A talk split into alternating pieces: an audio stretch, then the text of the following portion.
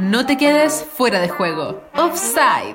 Historias para futboleros despistados.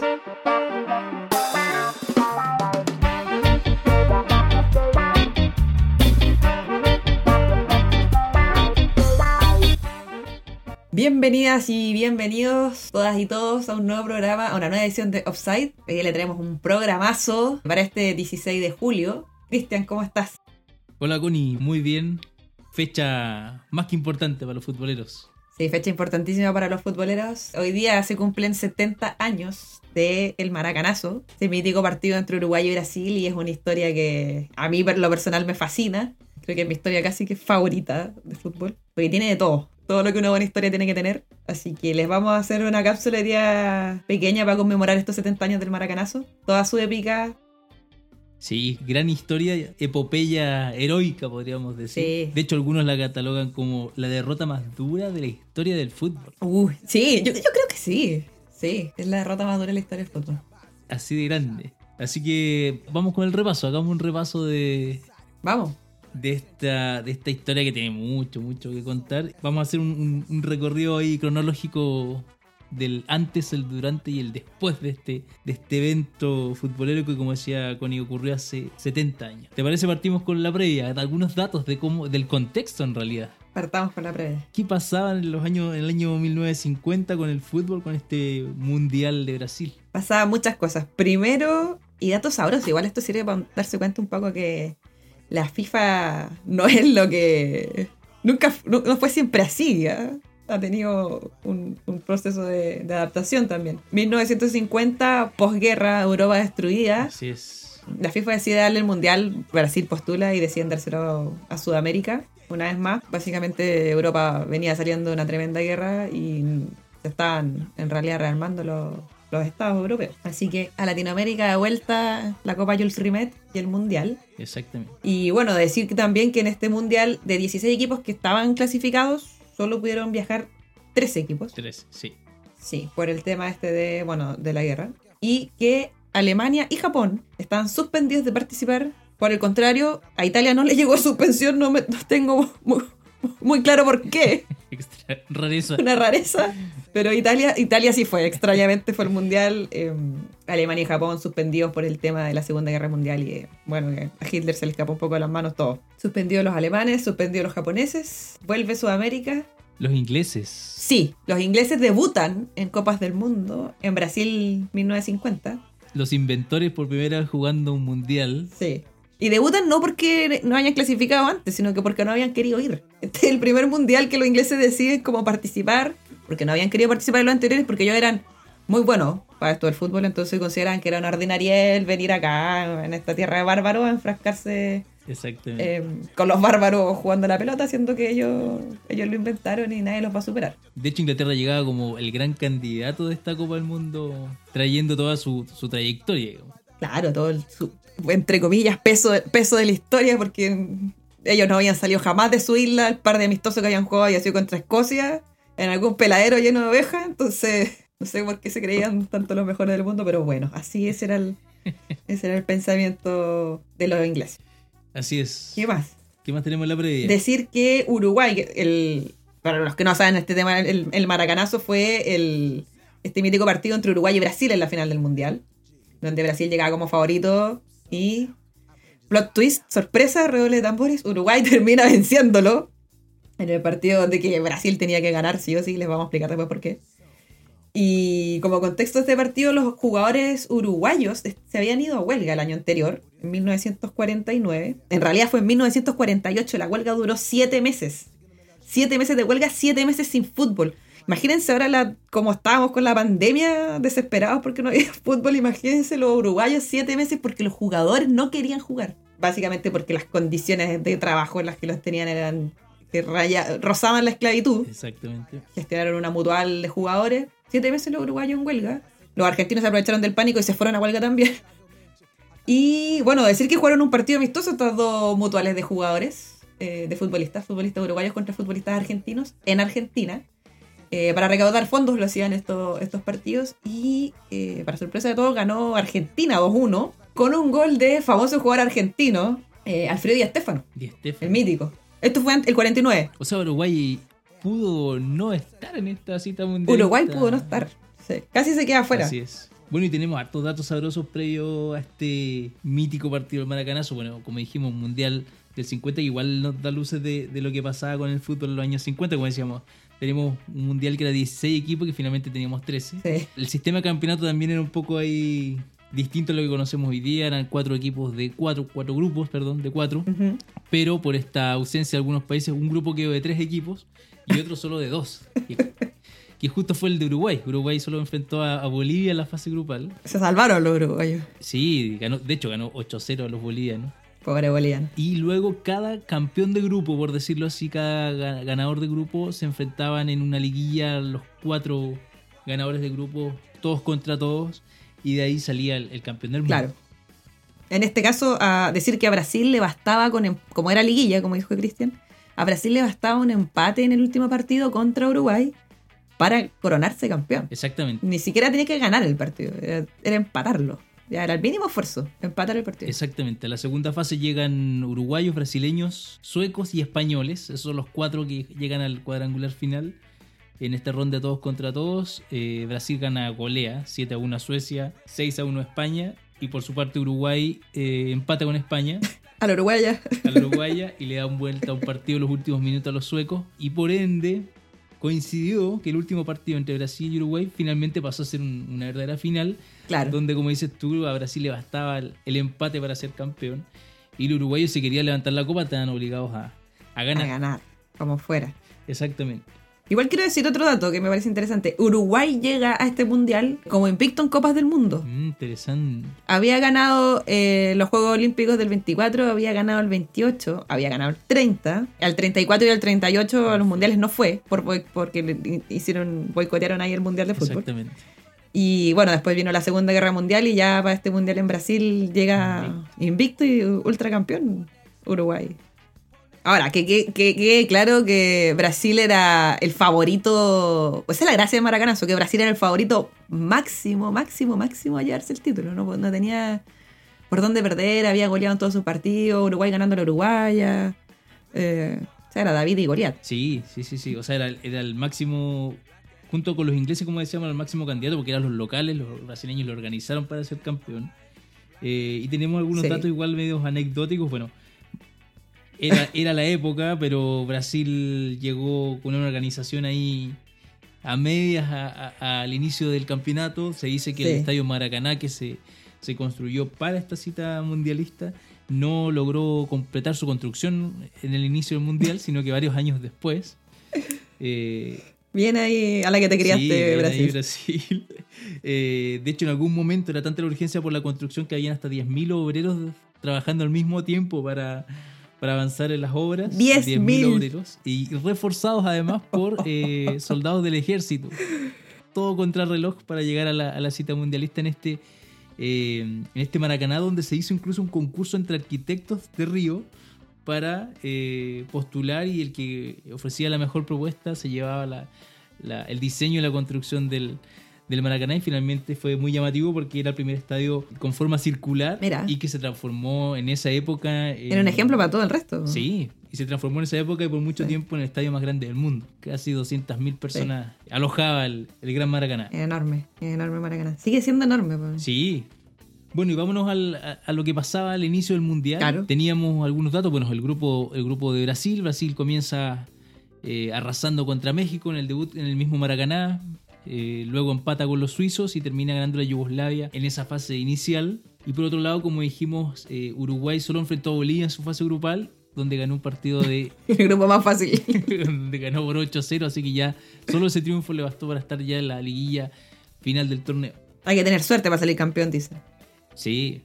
Y como decíamos hace un rato, el debut inglés, que era gran noticia en ese momento, Claro. la verdad que quedó en anécdota porque compartía grupo con España, con Estados Unidos y con Chile. La verdad que decepcionaron, ¿Cuándo no? bueno, perdiendo con España, luego perdiendo en un partido épico que en algún momento vamos a contar en otro podcast, con Estados Unidos, un equipo amateur, les le robó un triunfo a, a los ingleses que venían como grandes candidatos y la verdad que la Inglaterra terminó yéndose a la casa sin, Pena ni gloria. sin triunfos, Sí. con la cola entre las piernas y eliminados en primera ronda. Y el fútbol eduque también. Exactamente. ¿Qué más sucedió? Comienza a avanzar la, la segunda fase, como les dijimos. Uruguay y Brasil ya definían su último partido. Eran los únicos dos equipos con opciones a, a conseguir el título. Y en estos últimos días Brasil ya se vivía un ambiente festivo.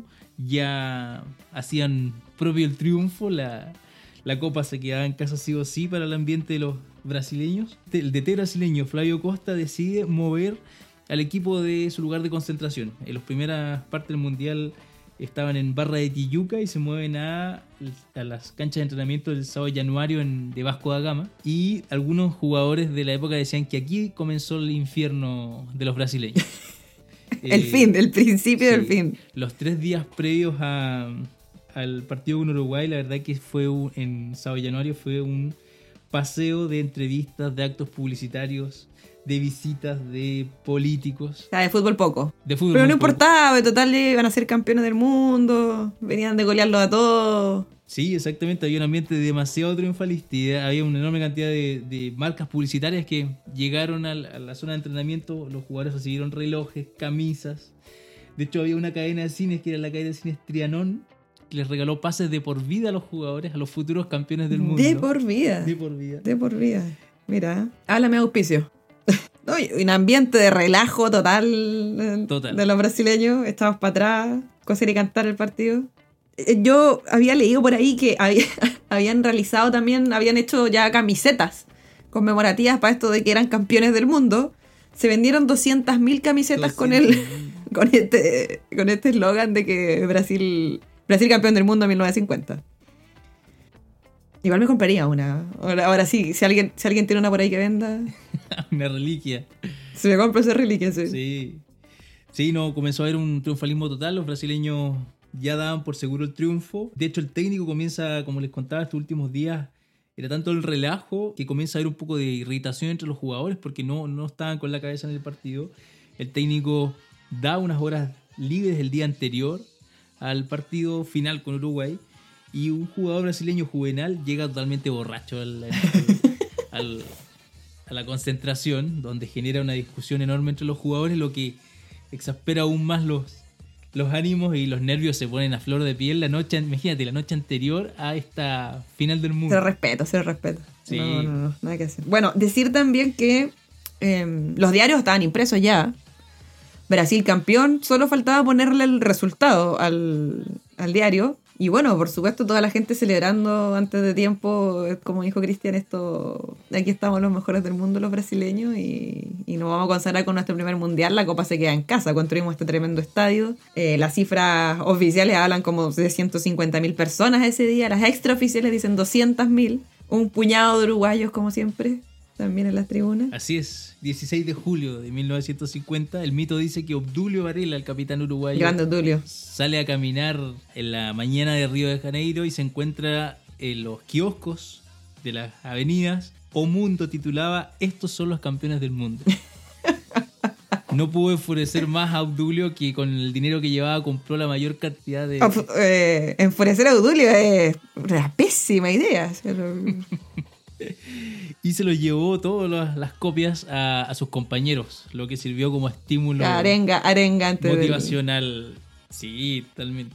Por el otro lado, los dirigentes uruguayos Ajá. eh, fueron, antes de empezar el partido, se reunieron con los futbolistas brasileños, o sea, perdón, uruguayos, y le dijeron, chiquillos, felicitaciones por haber alcanzado esta final. Un triunfo moral, tratemos de no perder por más de cuatro goles, o sea, para nosotros eso nos deja feliz. Cumplieron. Así que la misión cumplieron. Misión cumplida, chiquillos. Vamos, muchachos. Ustedes juegan el partido y ahí nos vemos. Así que ningún dirigente se quedó a ver el partido. Así de, de- de derrotado. No. De hecho, dicen que mientras se jugaba el partido, los dirigentes volvían, viajaban a Montevideo. Cero fe. Cero fe por parte de la dirigencia uruguaya. Así es. Fe sobremanera en la dirigencia brasileña.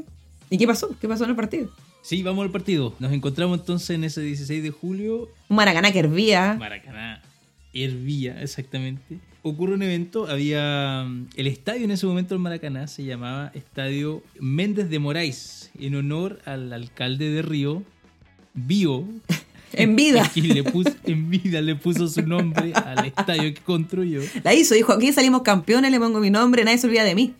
Exactamente. Paso- quiso que era la historia. la de hecho, el estadio tenía un, un busto de él mismo, mandado a construir por él mismo, bien a lo dictador. Oye, no aprenden los Eh, uruguayos, o sea, los brasileños. Y antes de iniciar el, el protocolo de los himnos, el alcalde de Río, por los altavoces dice, vosotros jugadores que en pocas horas seréis aclamados como campeones del mundo por millones de compatriotas, vosotros que no tenéis rival en todo este hemisferio, yo cumplí la promesa de construir este estadio, ahora cumplan con la vuestra y sean campeones del mundo.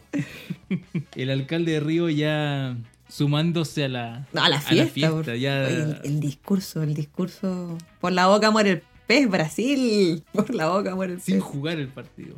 No, pero espérate. Aquí eh, tú tienes una frase tremenda de Obdulio Varela nuevamente. El capitán uruguayo, el negro Obdulio. Bueno, Obdulio había sido figura clave en la, en la lucha de la mutual de futbolistas cuando estaban en huelga. Era vicepresidente de la mutual. Un combativo de tomo y lomo. Sí, Obdulio era líder eh, innato y muy respetado entre sus compañeros. Y los uruguayos, bueno, salían a, a- a defender este título. Miedo, nerviosismo seguramente entre los, entre los uruguayos. Y en ese momento en el Tulen, antes de salir al, al campo de juego, de hecho Obdulio, hay un momento donde Uruguay le correspondía salir a la cancha primero. Y los Uruguay, y Obdulio, muy inteligente, le dice a los compañeros, no, vamos a esperar que salga Brasil primero. Porque Sí. así en en el medio de los aplausos salimos nosotros. Para no comernos las pifes. Así no, así no vamos a comernos las pifias, Sí. no vamos a escuchar nada de nuestra contra. Y justo antes de salir a la cancha le dice a sus compañeros. De manual Obdulio, de manual. Sí, un, un uruguayo. crack. Les dice, no piensen en toda esa gente, no miren para arriba, el partido se juega abajo y si ganamos no pasa nada, nunca pasó nada. Los de afuera son de palo y en el campo seremos 11 contra 11. El partido se gana con los huevos en la punta de los botines. Ahí tení. Arenga notable de Obdulio. Los de afuera son de palo. Vamos, Obdulio. ¿Cómo no salir motivado frente a esa frase? Sí. Bueno, y si no, Obdulio te come con, con zapatos y perdí Sí, el partido. no. supuesto. Es Exactamente. más fácil ganar a los brasileños que defraudar a Obdulio Varela. Así es. Sí. Y ahora sí, arranca el partido, como dijimos. eh, un 0 a 0 en la primera parte y en el segundo tiempo, apenas comienza el segundo tiempo, Friaza, el brasileño, eh, anota, el delantero brasileño anota el 1 a 0. Lo que ya... El, el guion parecía estar Escrito. corriendo con normalidad. sí. Imprimiendo Sí, los diarios, sí. Brasil campeón, Brasil campeón. Imagínate que le bastaba el empate, entonces ya ganando 1-0 Ah, era ya está. Listo, termínelo, profe. jugándose el segundo tiempo. o sea, Escondiendo los pasapelotas. totalmente como. Sí, sí, sí, sí. Totalmente como se estaba, como, como se esperaba. Estaba todo, Estaba todo bien. espera- eh, funcionando como Méndez de Moraes esperaba. Sí. Bueno, aquí Obdulio nuevamente sale a, a colación y, y agarra la pelota y le empieza a alegar al juez de línea y al juez central que está, el jugador brasileño estaba en offside cuando hizo el gol, que en realidad el gol fue totalmente legítimo. Pero Así Obdulio ahí jineteó. Dicen que básicamente hizo esto para enfriar el envión brasileño, para que no se les vinieran los brasileños encima con esto, de la, con la moral alta del, del 1-0 y de que, bueno, de los 200.000 personas gritándoles a favor en el estadio. Y, y empezó a discutir, a discutirle al juez, a discutirle a todos los árbitros. Obviamente los árbitros eran, eran ingleses, o sea, habla cero español. Obdulio hablaba nada de inglés. Los brasileños hablan portugués, así que tampoco era. No había, era un, un descontrol en la cancha durante un buen rato hasta que después Obdulio dijo, ya, listo, la hice. Juguemos nomás, no, no sé. Baja- bajamos la, Bajemos la, revolución y, y vamos a. Uruguay nomás. Y juguemos. Sí. Sí, se dice que pasaron más de cinco minutos en todo este show de Obdulio. De hecho, él solicita, en ese tiempo se podía hacer, se, se solicita un intérprete que entre a la cancha a poder interactuar entre el árbitro y él. Eh, todo con el fin de poder un poco bajar la presión sobre sus compañeros, evitar que los brasileños sigan Ese capitán. eh, Ese motivados capitán. y, y darle espacio un poco para, para poner paños fríos. Sí. Y bueno, arranca de nuevo el partido. Minuto 66. Corrida de Guille, centro para Esquiafino y el empate Sí. uruguayo. El, el centro de la muerte se agarra de piso, áreas chicas. Centro de la Gol uruguayo, 1 a 1, el Maracaná, silencio. Sepulcral. Silencio, todavía Brasil era campeón, Claro. pero ponía su cuota de, de- de suspenso. Sí, una bofeta. Mordió Uruguay, mordió. Tenía algo que mostrar. Exactamente. Continuó el partido, un partido bastante apretado también. Brasil tuvo sus opciones. De hecho, hay un cabezazo de, de Ademir, el delantero estrella de, de esa época, era ídolo, hizo hasta películas Ademir. se le va por arriba, que pudo haber sido el triunfo brasileño. Y minuto 79, nueva escapada de Guille por, por la derecha, amaga concentrar, de tirar el, el tiro al, al área, cosa que intuye Moacir Barbosa. Claro. Por ende, se predispone a, Barbosa. a cortar ese centro, pero Sí. Guille lo que hace es rematar al arco sorpresivamente, eh, poniendo pelota entre palo y arquero y, y sentenciando el 2-1. Y gol, ya cobrar. Gol uruguayo. La epopeya se hacía realidad. Que no ni no. Uy, se le, se le caía el castillo de naipes a Brasil.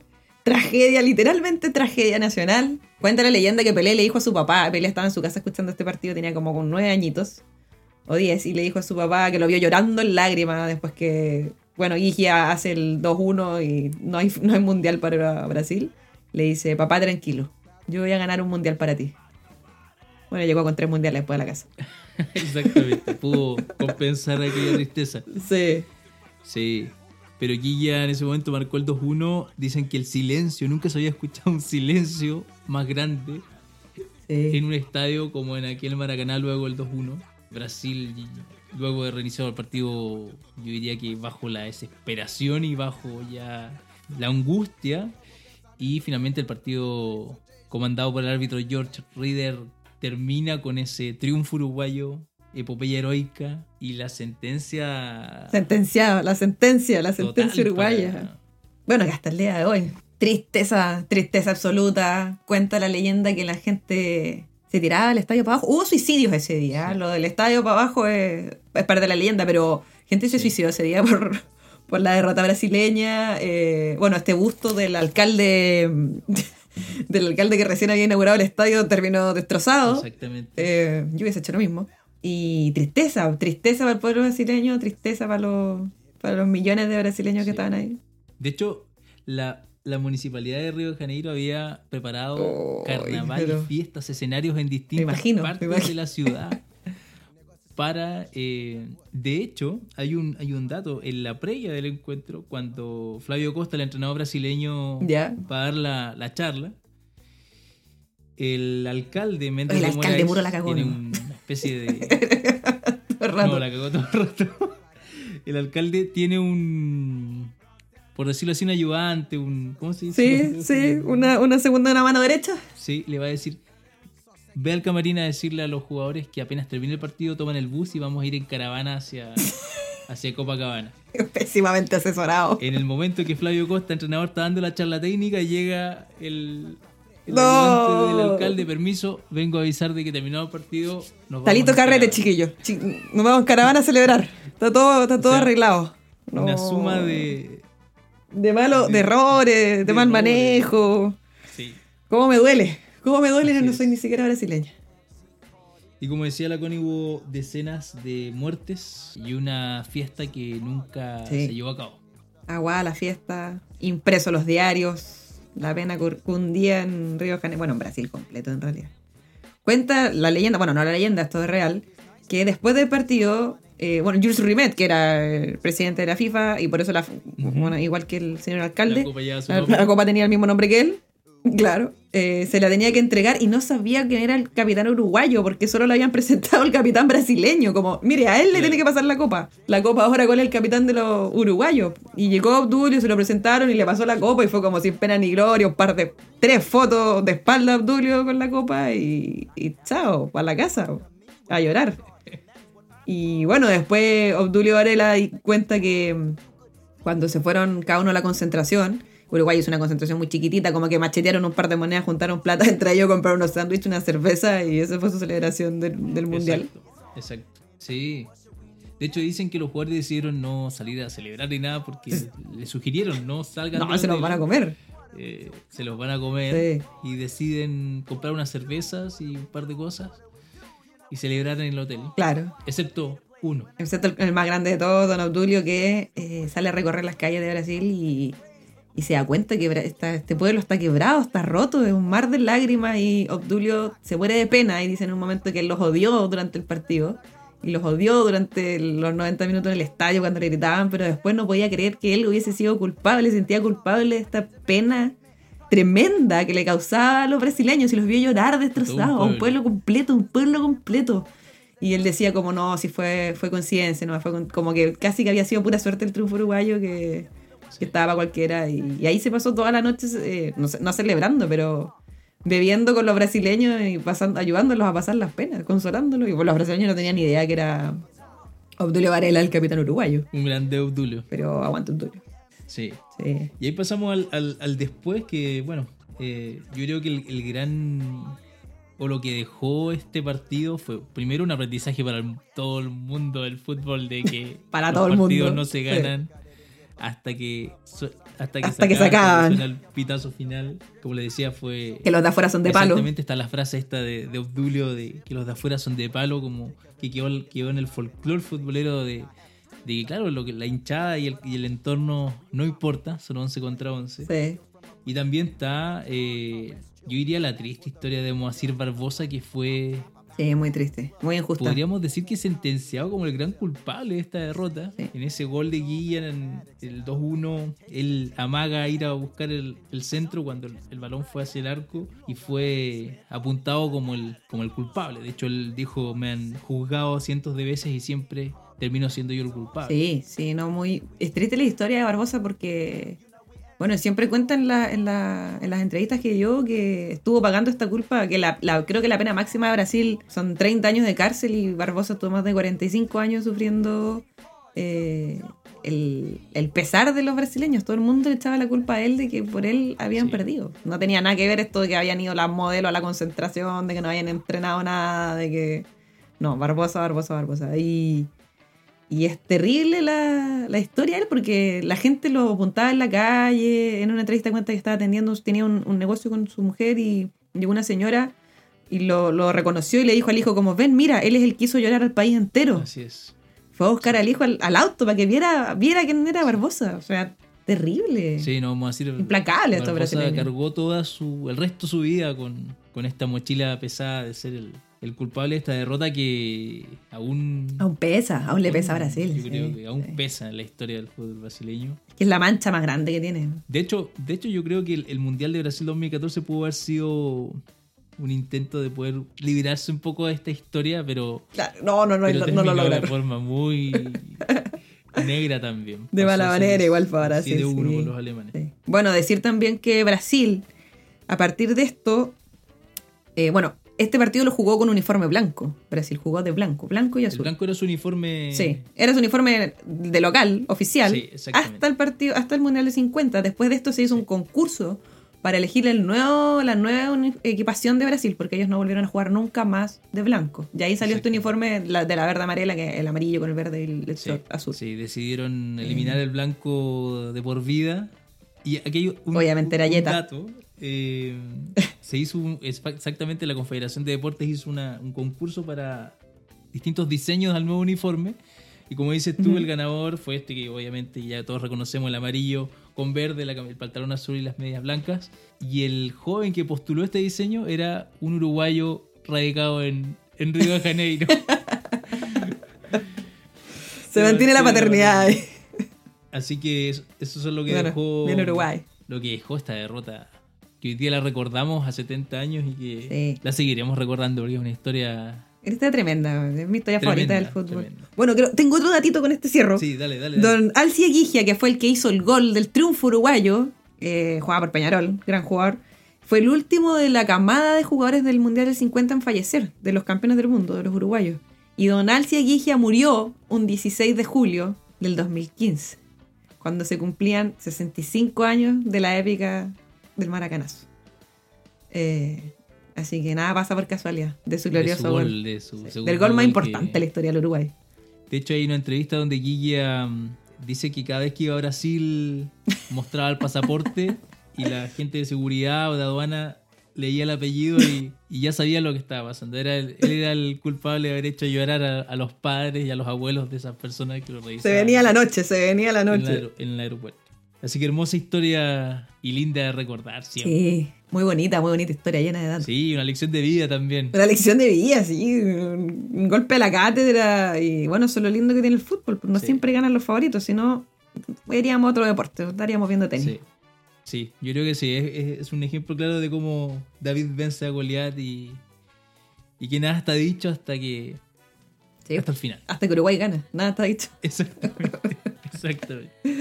Cerramos. Cerramos.